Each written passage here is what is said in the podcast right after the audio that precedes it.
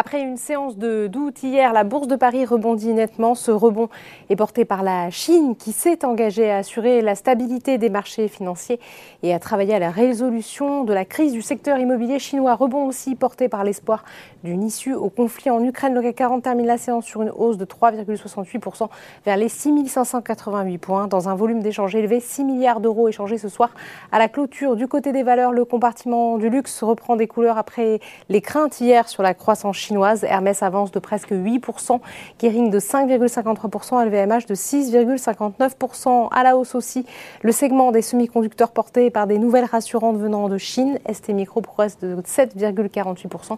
Le plus fort rebond est pour Société Générale qui avance de 9,13% et pour Renault qui gagne 7,72%. À l'inverse, les sociétés spécialisées dans la défense qui ont fortement progressé depuis le début de la crise en Ukraine 7 du terrain.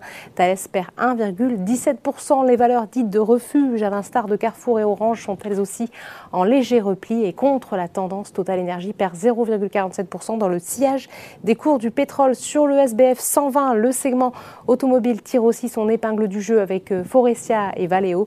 Soitec, acteur des semi-conducteurs, s'affiche aussi parmi les plus fortes hausses avec une progression de pratiquement 10% à l'opposé. Dassault Aviation est pénalisé par des prises de bénéfices. Enfin, on termine comme chaque jour par les marchés américains où la bourse de New York a ouvert en hausse. L'attention des investisseurs investisseurs se tournent actuellement du côté de Washington où la Fed dévoilera dans les prochaines heures ses décisions de politique monétaire. Le marché anticipe un relèvement des taux de 25 points de base. Voilà, c'est tout pour ce soir. N'oubliez pas, toute l'actualité économique et financière est sur Boursorama.